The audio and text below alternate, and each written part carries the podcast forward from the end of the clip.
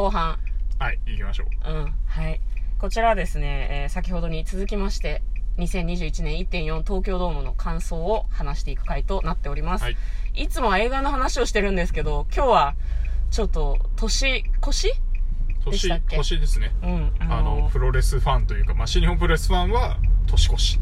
うん。で、明日が年明け。はい。なんか旧、旧正月みたいな概念なのかなっていう風にちょっと感じますけど、明日も大会が実はありまして、そちらにも我々行くんですけれども、まあ、とりあえず今日の感想よ。そうですね。ね。あとね、話してないのがメインの話だけど。はい。いやーメインがですね、今回は本当に、本当にやばい試合でしたね、なんか。ううん。なんかね、あれなんですよ。二つベルトを持っている人がチャンピオンだったんです。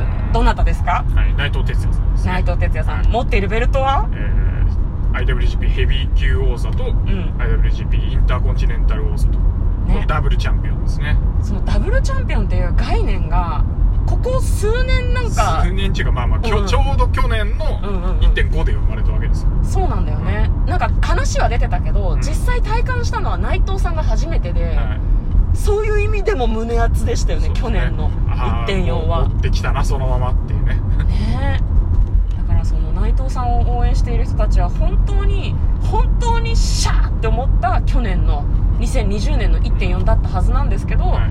ただ内藤さんは悲願を達成したわけではない感じがちょっとするんんだよねファンのえーと中では、そう、うん。達成した暁には、うん。ロスインゴデベルナ感じた ロスインゴベルナブレス・デ・ハポンのうん。大合唱をね、うん。東京ドームでやって花道を変えるっていううん。のがまあ内藤さんのあの新しい夢だったわけですようん2冠取った時の、うん。まあ、だけどそこを健太選手にね邪魔されまして、去年。そうなんですよ。で、ねあのうん。達成できないままイービルが抜け。でその後やろうと思っていた高橋宏夢とのあのジュニアとヘビーのね、うん。チャンピオン対決もできず。でもベルトもそしてイービルに一度取られ。うん。でも取り返し。うん。やっとたどり着いた1.4なわけですよ2021年1.4うん紆余曲折を経て、まあまあ一個一個進んだのは、うん。最後に入場してきたってことですね、そうだね、はい、これはあの内藤さん今までなかったので。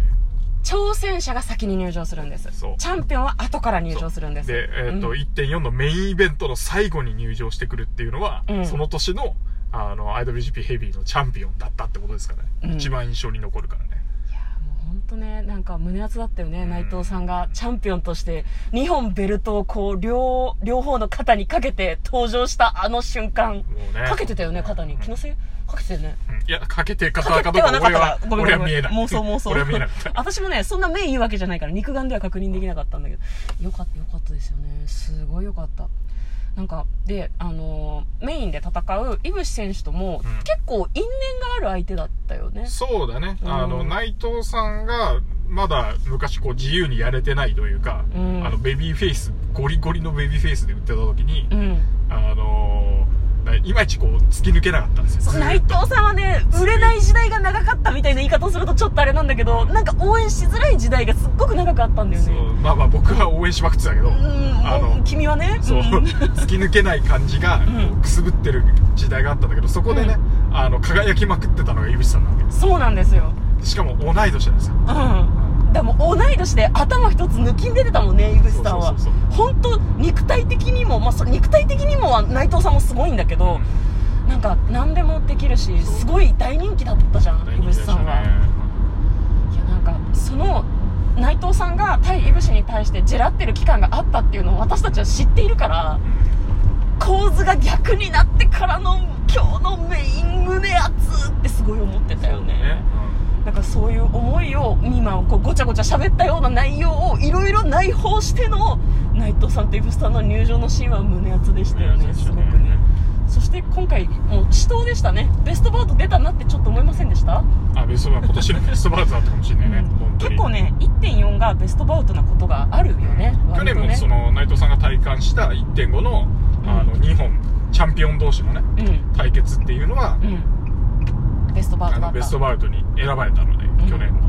いや今年もすごくいい試合だったと思う。やしかも今回はさ、ん。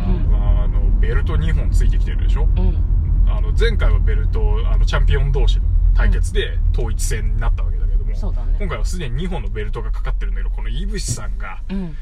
あの夏にね毎年やってる、まあ、今年秋でしたけど、うん。G1 か。あの G1 クライマックスで、うん。あのヘビー級の選手が総当たりで勝ち抜いて、うん。一番になら最後一番にならないと取れない、うん。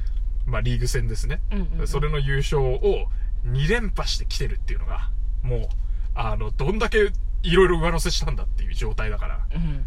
だからこれがね熱かったですね。まさにチャンピオンっていう、うん。まあ、もうちょっと言うとあの新日本プロレスコンクルソっていうねあの肉体美をあのコンテストするっていうコンテストするっていうのも年末にちょっと企画をしてて、コンクルソコンクルソコンクルソコンクールじゃないコンクールコンクールコンクルソ、でまあ要するにコンクールなんだけど、うん。あのボディービルみたいな感じで、うんうんうん。こう誰の体が一番いいかっていうのを、うん。あの棚橋選手とか、はいはいはい。あの翔選手とか、うんうんうん。まその他あ筋肉自慢の方たちがね。あと石森大選手とかね、はいはいはい。であのやっててそこでも実はね井口さんね優勝してるんですよ。すごくない？そうだから井口さんね三冠状態みたいなところで来てるわけ。まあ 2, 2連覇とうん。まあコンクールとそうだからうん。いやーなんかそれもなんかこう最後の方は出てきちゃってうん。井口すげえことになったなと思って。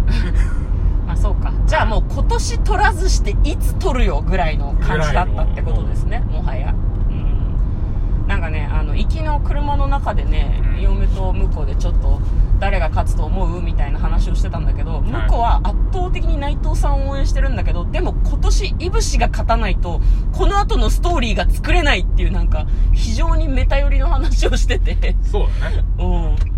ストーリー作れないっていうかまあ井口勝たないともうもうあとないいぶしに先がないんだよね。でもいぶしには新日にいてほしいんだよいてほしいし、うんまあ必要別にその新日から出てくにしても、うんあの取れなかった男として出てかなきゃいけないいけなくなるからいやいやいや、そまあれは、そまあこれれはな。はいないでしょそれはない。まあ、井口さんあの新日からはね、うん。残るって言ってくれてるんで、うん。まあ、これからも大活躍してほしいんだけど、いや、もう本当その通りだよ。まあ、そう今日はねネタバレガンガンしていくからね、うん。よろしくお願いします。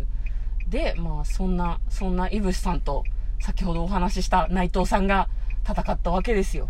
メイン戦では。うんもうなんかあの拍手上手くなってたっていう話もしたけどさ、うん前半でさいや本当なんか気持ちが乗っちゃってねうん。まあ、あのね、あ拍手上手くなったとか、多分、後半とか気づいたらそうなってただけで、もうなんか、心の思うままに拍手してるだけっていうねそうそう。そうそう完成ができないから、もうなんか、手を痛くなるまで叩くしかないっていう感じだったよね。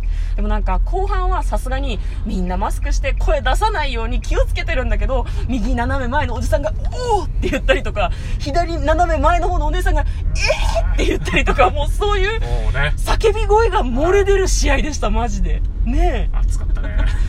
いや、もう、私と向こうもですね、なんかこう、体の動きがやばかったですね。なんかもう。